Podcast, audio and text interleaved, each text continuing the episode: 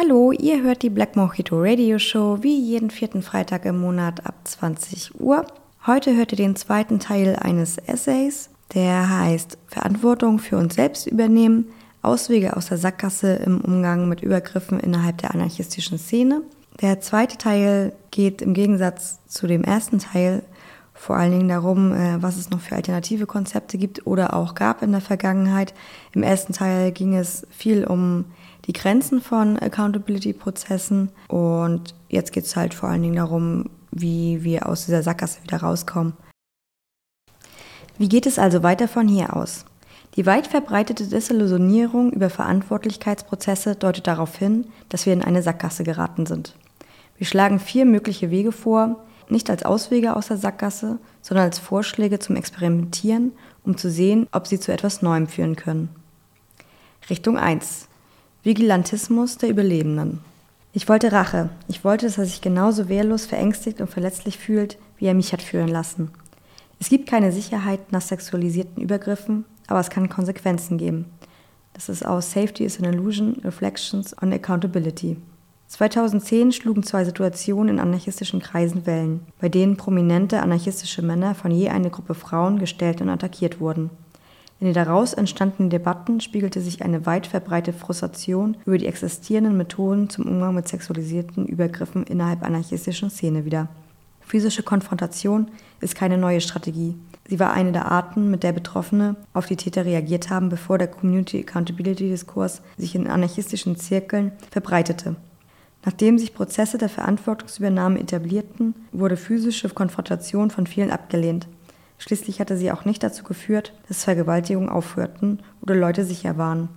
Der Trend der Rache durch Überlebende, begleitet durch entsprechende Kommuniqués, in denen Prozesse der Verantwortungsübernahme kritisiert wurden, reflektiert die Machtlosigkeit und Verzweiflung auf der Suche nach Alternativen im Angesicht der Sinnlosigkeit der anderen verfügbaren Optionen. Wie auch immer, Vigilantismus durch Überlebende kann eine berechtigte Antwort auf sexualisierte Übergriffe darstellen, unabhängig von der Existenz von Alternativen. Mensch muss sich nicht machtlos fühlen oder spüren, dass die anderen Optionen sinnlos sind, um zur entschlossenen physischen Aktion gegen Täter zu schreiten. Dieser Ansatz hat einige Vorteile. Zum einen setzt er, im starken Gegensatz zu vielen Prozessen der Verantwortungsübernahme, realistische Ziele und kann diese erfolgreich erfüllen. Er kann ermächtigender und erfüllender sein als ein langer, oftmals triggernder und abstrakter Prozess. Frauen können die Konfrontation nutzen, um gemeinsame Stärke zu entwickeln und so auch gemeinsam weitere Aktionen gegen das Patriarchat durchzuführen. Die physische Konfrontation sendet die eindeutige Message, dass sexualisierte Übergriffe nicht akzeptabel sind.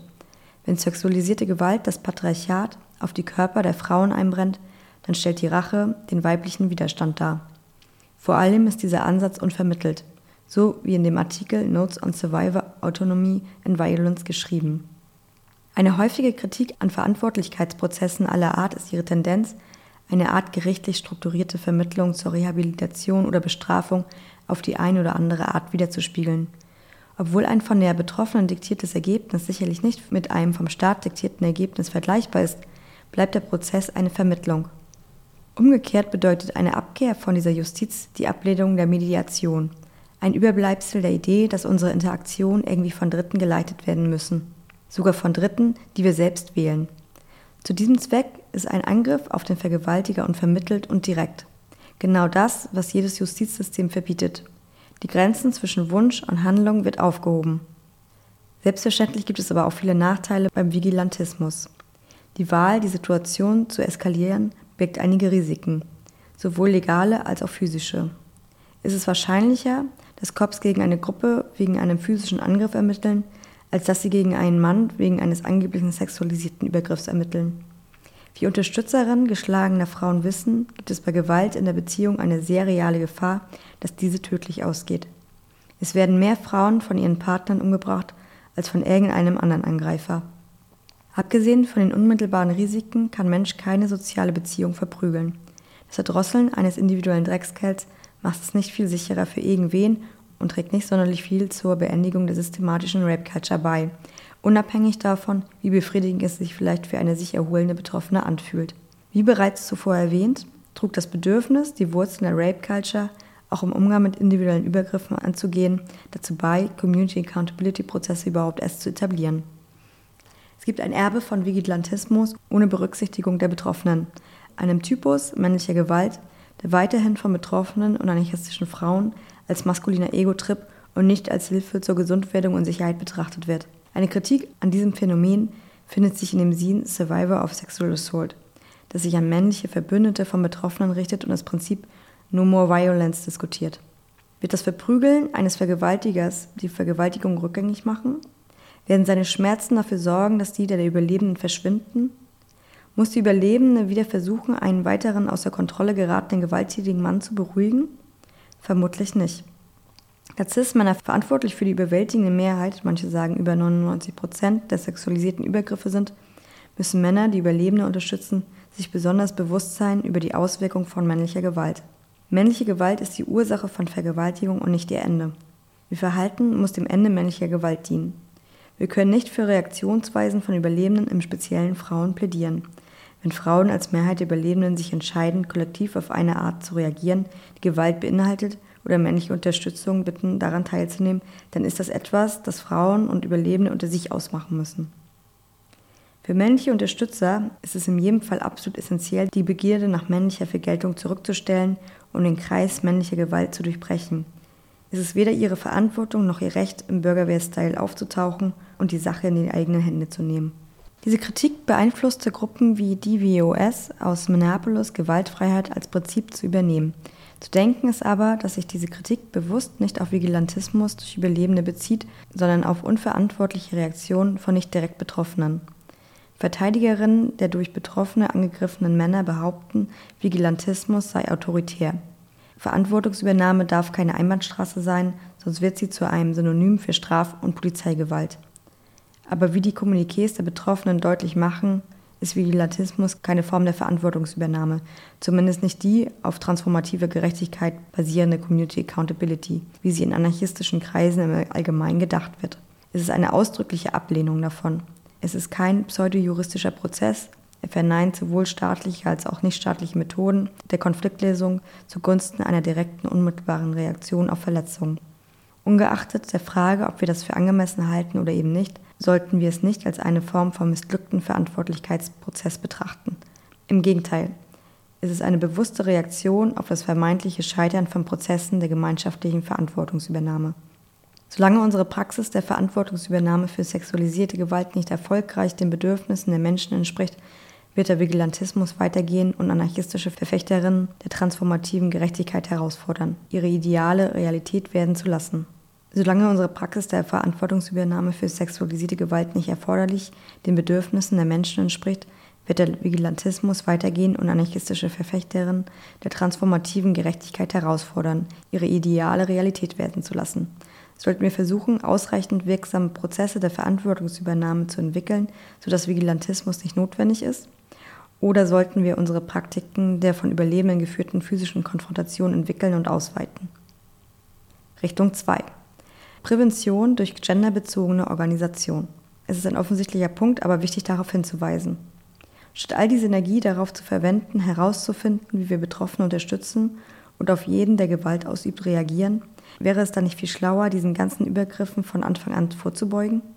Na klar, einfach gesagt als getan. Aber bislang haben wir nur wenig reaktive, nachdem alles passiert ist, Reaktionen auf Verletzungen diskutiert. Und wir gehen davon aus, dass diese Verletzungen weiter stattfinden werden, selbst wenn wir bessere Wege finden, darauf zu reagieren.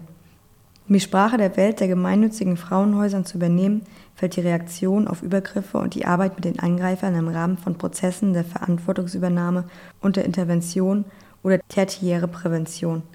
Die primäre Prävention umfasst das Verhindern erstmaliger Übergriffe durch Bildung und durch Verschiebung sozialer, kultureller und institutioneller Normen, während die sekundäre Prävention die Identifizierung von Risikofaktoren im Zusammenhang mit sexualisierter Gewalt und das Eingreifen zur Verhinderung ihrer Eskalation umfasst. Deshalb sollten wir Reaktionen wie Verantwortungsübernahmeprozesse nicht unbedingt als gescheitert betrachten wenn sexualisierte Übergriffe in anarchistischen Gemeinschaften weiter stattfinden. Stattdessen sollten wir die Art der präventiven Arbeit, die wir neben ihnen leisten, ausweiten. Was können wir tun, um all dies von vornherein zu verhindern? Außerhalb anarchistischer Kreise zentriert sich Präventivarbeit zu genderbasierter Gewalt rund um Bildung. Für Frauen rund um Selbstverteidigung und Schadensbegrenzung. Für Männer rund um die Bekämpfung von Vergewaltigungsmythen und zur Verantwortungsübernahme bei der Beendigung männlicher Gewalt. Und für alle rund um gesunde Kommunikations- und Beziehungsfähigkeiten. In anarchistischen Kreisen haben sich einige Frauen zusammengetan, um Selbstverteidigungsfähigkeiten zu teilen, und es gibt viele Bildungsangebote meistens organisiert und getragen von Frauen, zu Konsens, Kommunikation mit Partnerinnen und positiver Sexualität. Wie bereits erwähnt, hat Diskurs über Sexualität von Anarchistinnen verschoben. Aber wir brauchen eine umfassende Auseinandersetzung mit genderbasierter Unterdrückung, um die eingefahrenen Muster zu durchbrechen. Ein Weg zu dieser tiefergehenden Veränderung führt über genderbasierte Kollektive, insbesondere über Männergruppen, die sich auf eine Veränderung der Einstellung zu Sexualität und Konsens unter Männern fokussieren.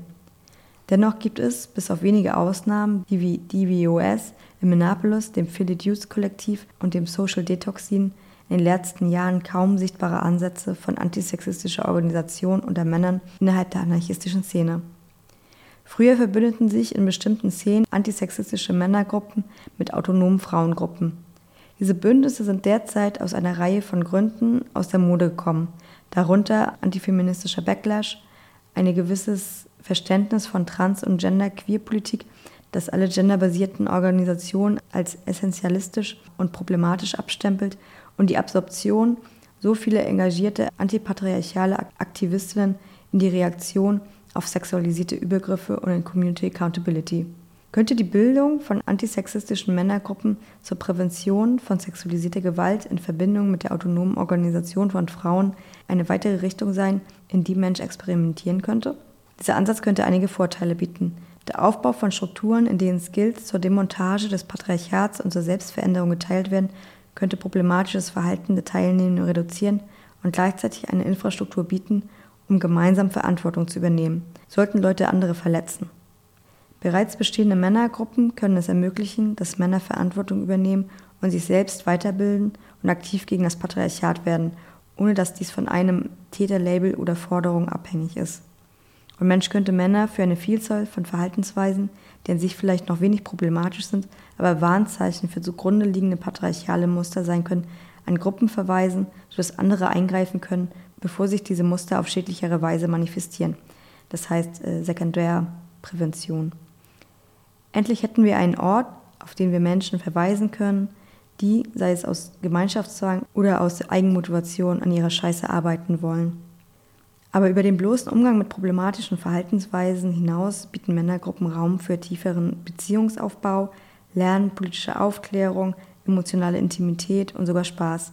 Dies sollte ein Anreiz für Männer sein, sich zu engagieren, engagiert zu bleiben, das nicht nur auf eine lähmend intensive Verantwortungsübernahme im Krisenmodus ausgerichtet ist. Die Arten des Studiums, der Reflexion und des Aufbaus von Beziehungen, die in diesen Gruppen stattfinden, könnte die anderen radikalen Organisationen in anarchistischen Szenen stärken und uns mehr Optionen, Fähigkeiten und Menschen zur Verfügung stellen, zu denen wir in Krisensituationen reagieren können.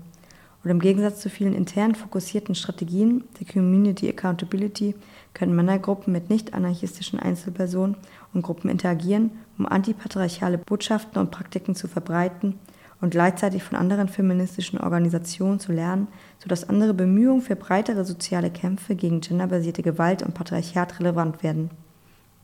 Aber wartet mal, was ist mit diesem ganzen Gender-Ding? In der gegenwärtigen Genderpolitik in den anarchistischen Szenen Nordamerikas ist es weit verbreitet, jede genderspezifische Organisierung als suspekt zu betrachten. Ist diese nicht nur ein Überbleibsel übermüdender Identitätspolitik, Überrest linker Schuld, überholter Essentialismus und verdächtig autoritärer Praktik? Wollen wir nicht die Binarität rund um Geschlecht, die Wurzeln des Patriarchats und genderbasierter Unterdrückung zerstören? Und verstärkt das Organisieren auf der Grundlage des Gender oder des zugewiesenen Genders oder was auch immer nicht nur den patriarchalen und transphoben Rahmen, den wir so zu zerstören versuchen?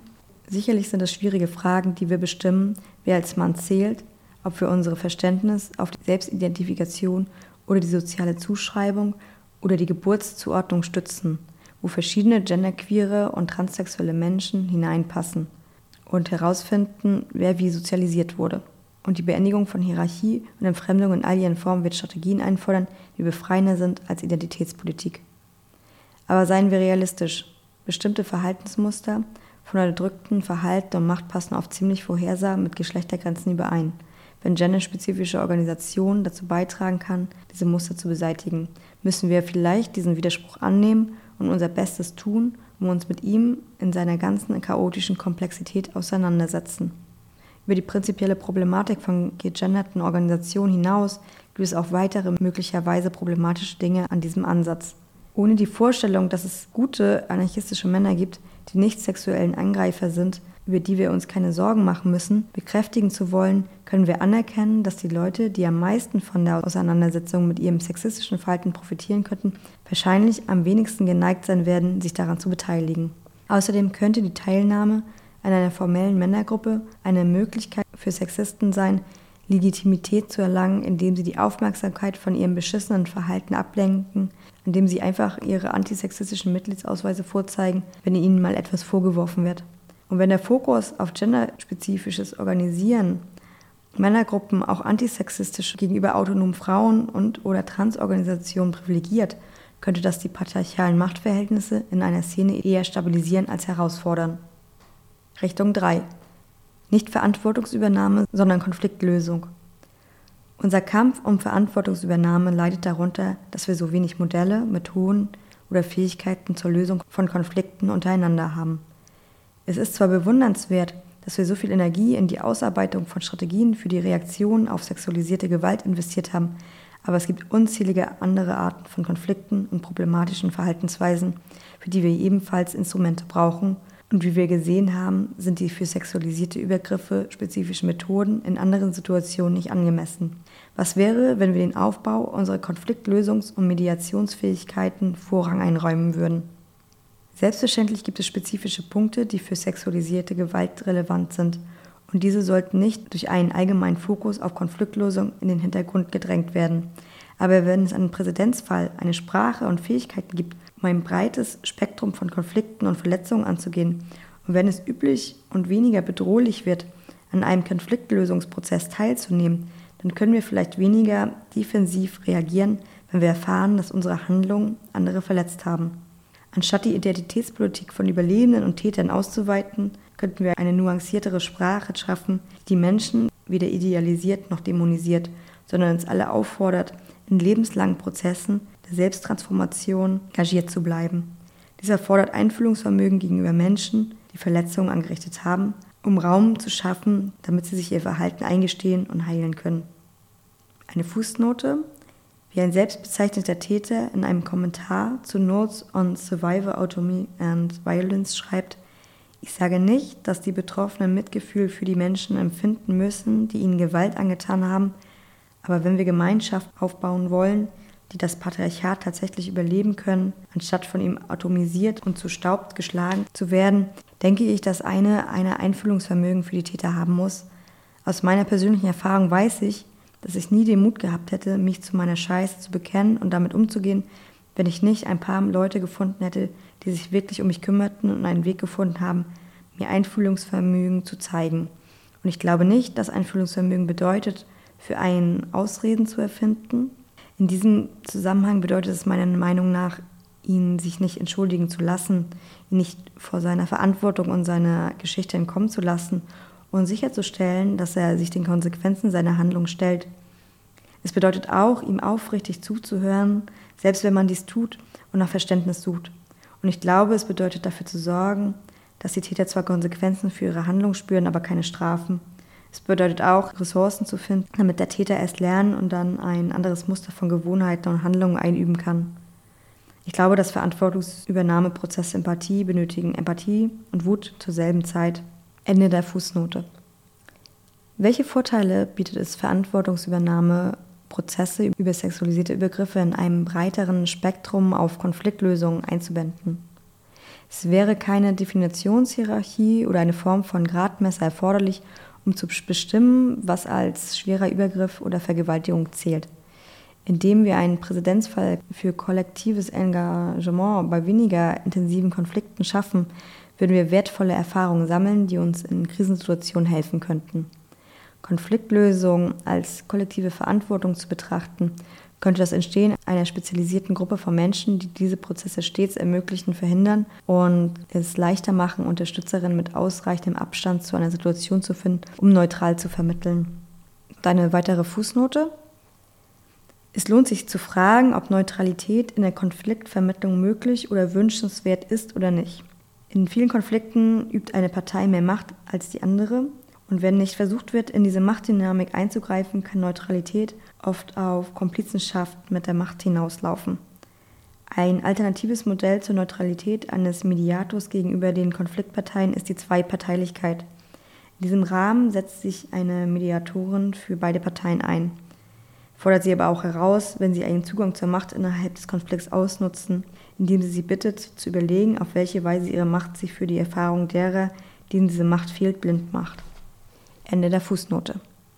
Eine Warnung muss sehr deutlich gemacht werden. Mediation ist für viele Fälle von Gewalt in Partnerinnenschaften nicht geeignet. Der Artikel Thinking Through Perpetrator Accountability stellt es so dar. Mediation sollte nicht als Ersatz für einen Prozess der Verantwortungsübernahme verwendet werden. Mediation ist für zwei Menschen, die einen Konflikt haben, der gelöst werden muss. Missbrauch hingegen geschieht einseitig. Beim Missbrauch geht es nicht darum, dass sich zwei Leute mal zusammensetzen müssten und etwas klären müssten. Mediatoren können sicherlich nützlich sein, um einige der konkreten Verhandlungen innerhalb eines Verantwortungsübernahmeprozesses zu erleichtern. Aber bitte schlagt nicht eine Sitzung mit einem einer Mediatorin, Mediator statt einer langfristigen Verpflichtung zu einem Prozess der Verantwortungsnahme als Option vor. Beraterinnen für Betroffene häusliche Gewalt lernen, dass eine Paarberatung in einer eindeutigen Situation des Missbrauchs nicht durchgeführt werden sollte, da die Täter den Prozess in der Regel manipulieren und die missbräuchliche und unglaubliche Dynamik, die der Beziehung zugrunde liegt, unbeachtet lassen. Dies ist wichtig im Hinterkopf zu haben, damit ein Wechsel zu einem Konfliktlösungsrahmen nicht auf Situationen missbräuchlicher Beziehungen angewendet wird. Was gibt es an weiteren Nachteilen? Nun, es gibt immer noch das Problem, auf bestehende Probleme zu reagieren, indem Mensch Lösungen verschiebt, die Fähigkeiten oder Ressourcen erfordern, über die wir nicht verfügen.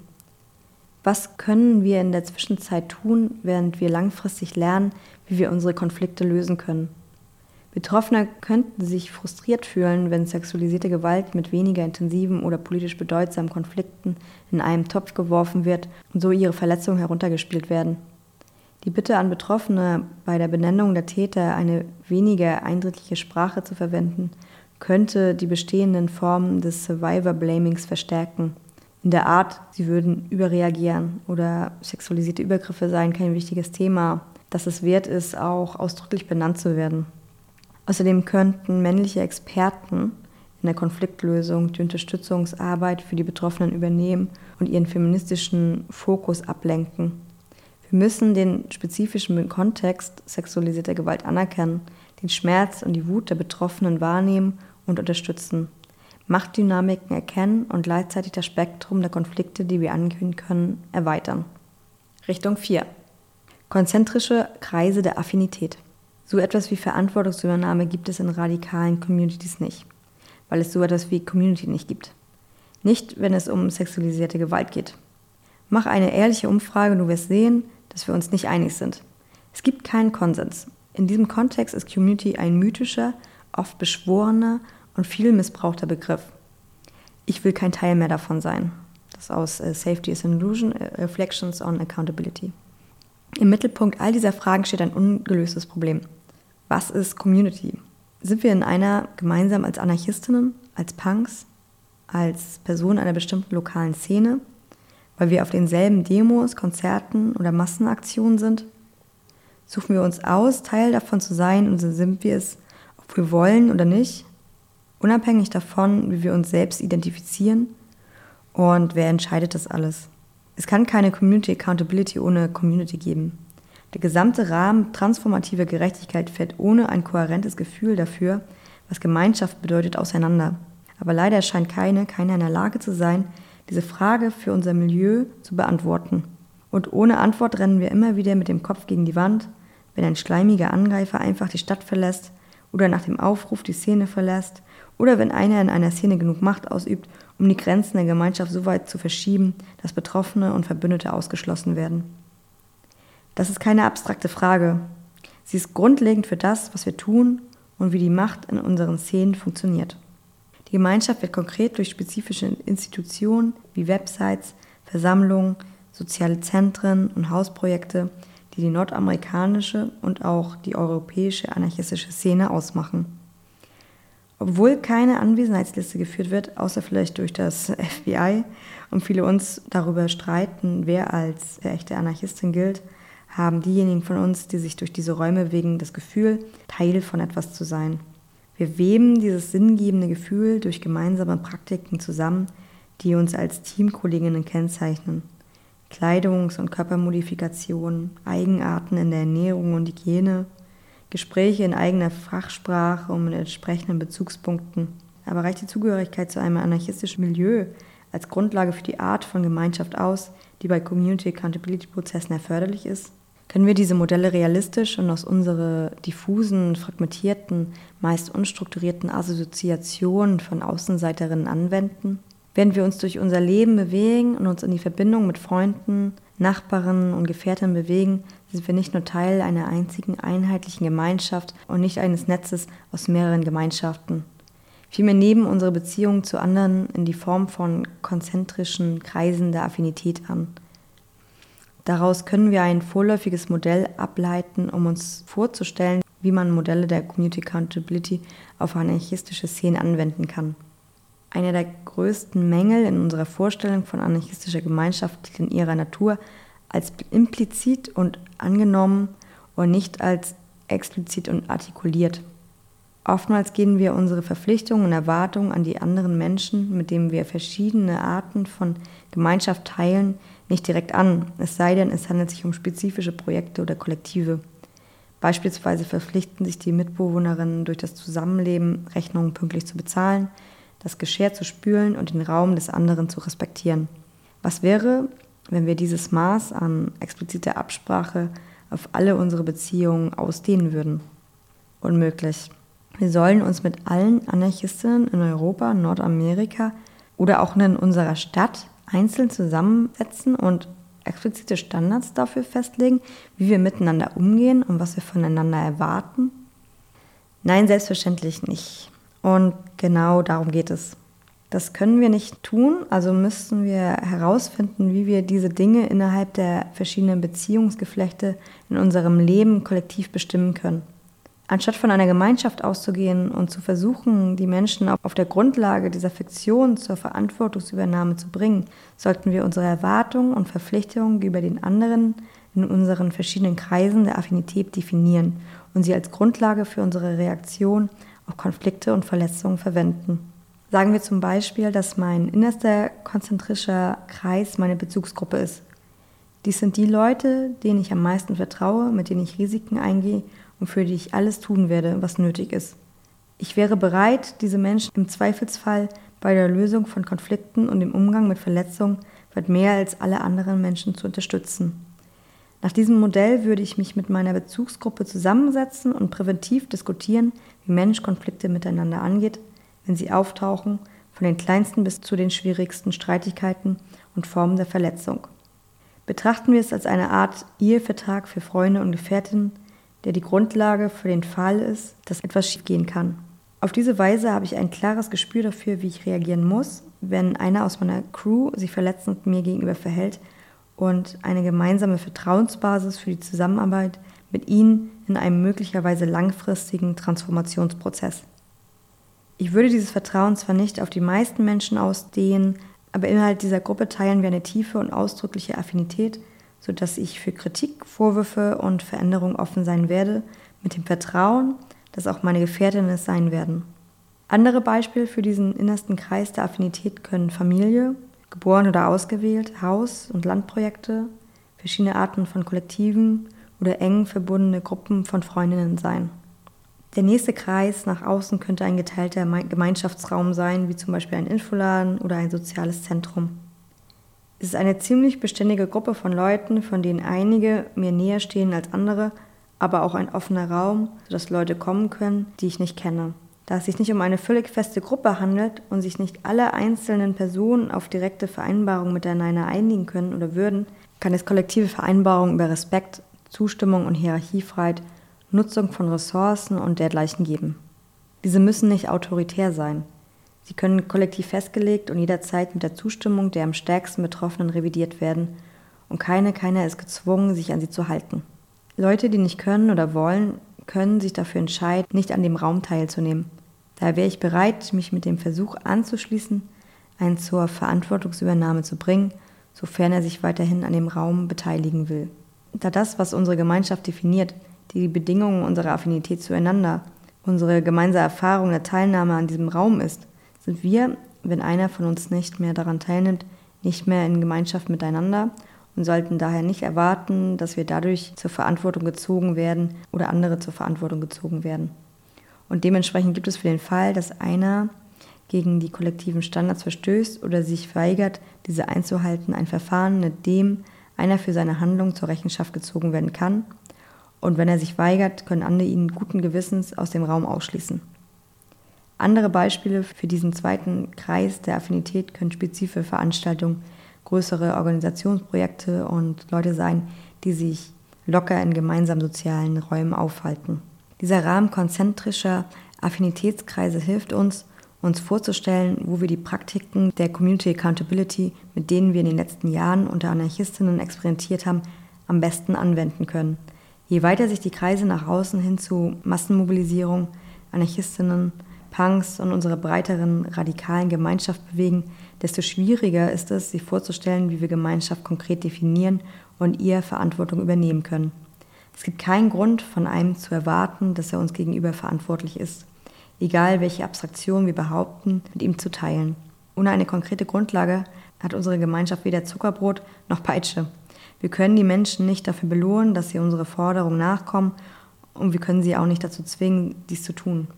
Wenn also eine beliebige Person, die angeblich ein Anarchist ist, sich übergriffig verhält, ist es vielleicht nicht realistisch, auf die Situation mit den Community Accountability Prozessen zu reagieren. Was machen wir dann? Die Bullen rufen, sie verprügeln, sie aus allen Einrichtungen vertreiben, die von Leuten kontrolliert werden, mit denen wir Affinitäten teilen? Und wie gehen wir mit dem immer wiederkehrenden Problem von Menschen um, die eine Szene verlassen, nur um in einer anderen wieder übergriffiges Verhalten zu zeigen? Wir haben keine klaren Antworten. Aber wir müssen damit beginnen, in jedem Kreis der Affinität Diskussionen über unsere Voraussetzungen des Engagements und darüber zu führen, wie wir Verletzungen angehen und Konflikte lösen können, bevor wir uns in einer Krise wiederfinden und gezwungen sind, Antworten zu finden, während wir handeln.